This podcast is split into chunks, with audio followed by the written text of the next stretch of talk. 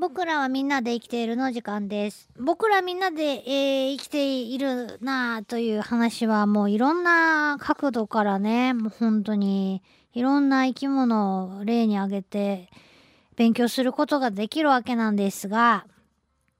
今日はね、えー先ほどゴロゴロダンゴムシちゃんが送ってくださったメールからちょっと話をね、広げていきたいと思います。月曜日にね、おととい私がこの時間に話したキアゲハのね、我が家のキアゲハの、えー幼虫たち、えーイタリアンパセリでを勝手にね、食べて育っている幼虫の話を、まあ、観察日記的に紹介しましたけども、えーゴロゴロダンゴムシちゃんのお家ではですね、えーかなり、えー、アゲハの幼虫にとってはですね、もう本当に、楽天地になっているようで、えーと、ナミアゲハの幼虫が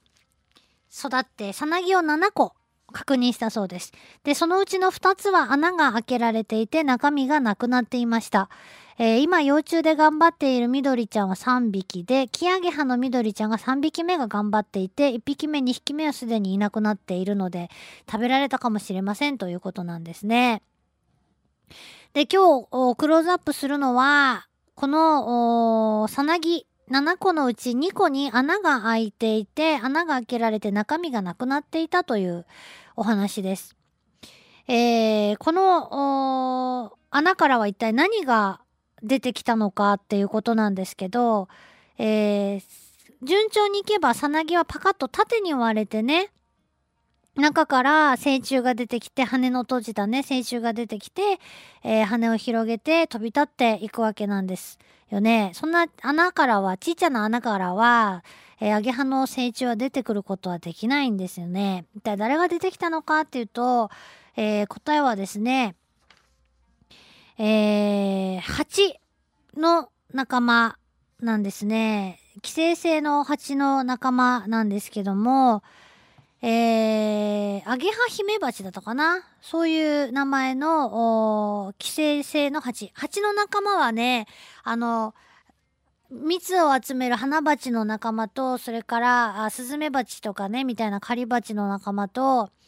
こういう風に寄生する蜂の仲間がね、います。えーそれも狩り鉢の仲間に入るのかな？古い仲間になるみたいなんですけど、えー幼虫の間に実はアゲハヒメバチのお母さんは、あのーアゲハの幼虫がね、アゲハの幼虫のうちにもう体に直接卵を産み込むんですね。アゲハチョウの幼虫がいる、えーみかんの木とか、えーそれからそういうパセリとかそういったね、幼虫のいそうな場所、アゲハの仲間の幼虫がいそうな場所に、蜂がうろうろしてたらですね、葉っぱの上をこう歩いたりとかね、飛んだり離れたりとかしていたら、もしかしたら幼虫を狙ってきている可能性は非常に高いので観察していると、産卵するところにね、もしかしたら出会うかもしれない。えー幼虫を見つけるとお母さんのその蜂はですね、体、幼虫の体にえいとお尻の産卵管を突き刺して卵を産んで、えー飛んでいってしまうんです。じゃあ、その後、そのアゲハの卵を産み込まれた幼虫はどうなるのかっていうと、もう驚くべきことにそのまま成長を続けていくわけですね。最終的にゴロゴロダンゴムシちゃんの観察のようにさなぎになるまで育つわけです。さなぎになってしまえばね、あとはもう羽化を待つだけだと、本当観察している人間側もほっとしたいとこなんですけども、すでに体内にですね、産み込まれたアゲハヒメバチの卵は、アゲハの幼虫の成長とともに、えー同じく成長していて、えー体の中でね、えー孵化し、そして、えー幼虫、アゲハの幼虫を内側からまあ食べていくわけなんですけども、えー致命的な場所を食べてしまうと幼虫が死んでしまうので自分も脱出できずにそのまま幼虫のね体の中で死んでしまうことになるので、えー致命傷を負わせないように内側から食べていってでさなぎになったところでですね完全にもう乗っ取ってしまっているという状態で、えー出てくる。これすごいことやなと思うんですよね。さなぎになるまでのタイミング。要はあアゲハの幼虫が作ったさなぎを自分のシェルターにしているようなものですしね。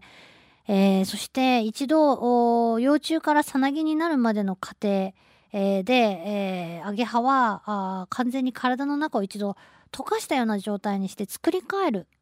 にもかかわらずその間、えーそのアゲハヒメバチの幼虫はどういう状態の中で、えー自分自らもね変化していっているのか変態していっているのかっていうのが非常に興味深いところなんですけどでまあ最終的には結局まあね、えーアゲハはさなぎにまではなれるけどそこから先はもう、えー蜂の世界に乗っ取られてしまっていると。いうことなんです。えーゴロゴロダンゴムシちゃんが確認した中で7個のうちのさなぎの2個があもう穴が開いていると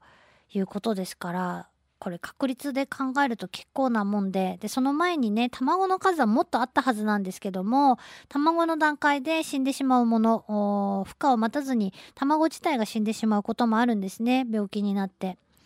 えーそれから私は卵の行く末というかねちょっと非常に気になってたことがあるんですけども、えージャコウアゲハというねアゲハの仲間は幼虫同士が共食いすることがあるというところがね非常に観察されて、えーいるんですけども、あのー繁殖力がすごく強くて、えー葉っぱがねなくなると食べる葉っぱがなくなると共食いをすることがあると言われているんですね。で最初に卵から帰った幼虫はあ他の兄弟たちの卵まだ孵化していない卵をすら食べてしまう孵化させないでもその食事する場所を独り占めしちゃうというような話もね聞いたことがあるんです。すごいなと思う思うんですけど思ってたんですけども、えー今回私のうちの、えーキアゲハの幼虫たちをね見ているともうどんどん葉っぱがなくなって、えーこれやばいなとね月曜日の段階で言ってましたけど、えー帰ったらですね最後に残った1枚の葉っぱにさらに卵が3個4個産みつけられててこりゃあどうなることかと思っていたんですけども、えー先に帰っている幼虫たちは絶対に、えーその葉っぱをめがけて集まってくるだろうと思ってたんですね。もう他に食べるとこがなくなってくると。そしたら卵も一緒に食べられるだろうなというふうにまあ思ってたんです。卵食べるだろうと。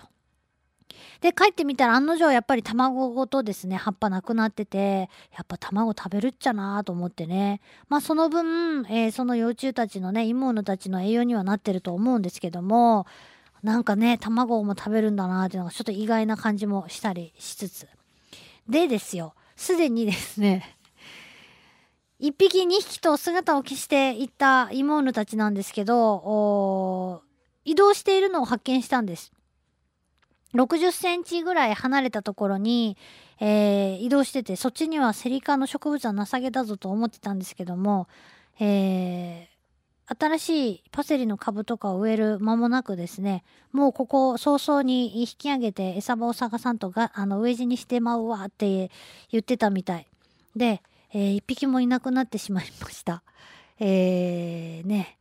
まあそんなもんなんだなと。お腹がすくなと思ったら自分でちゃんと餌場を移動するのがねすごいなと思って。残念ながらあのねさなぎになるまでの間見たかったんですけど、えーもうねうちの妹たちは今いなくなってしまったんで。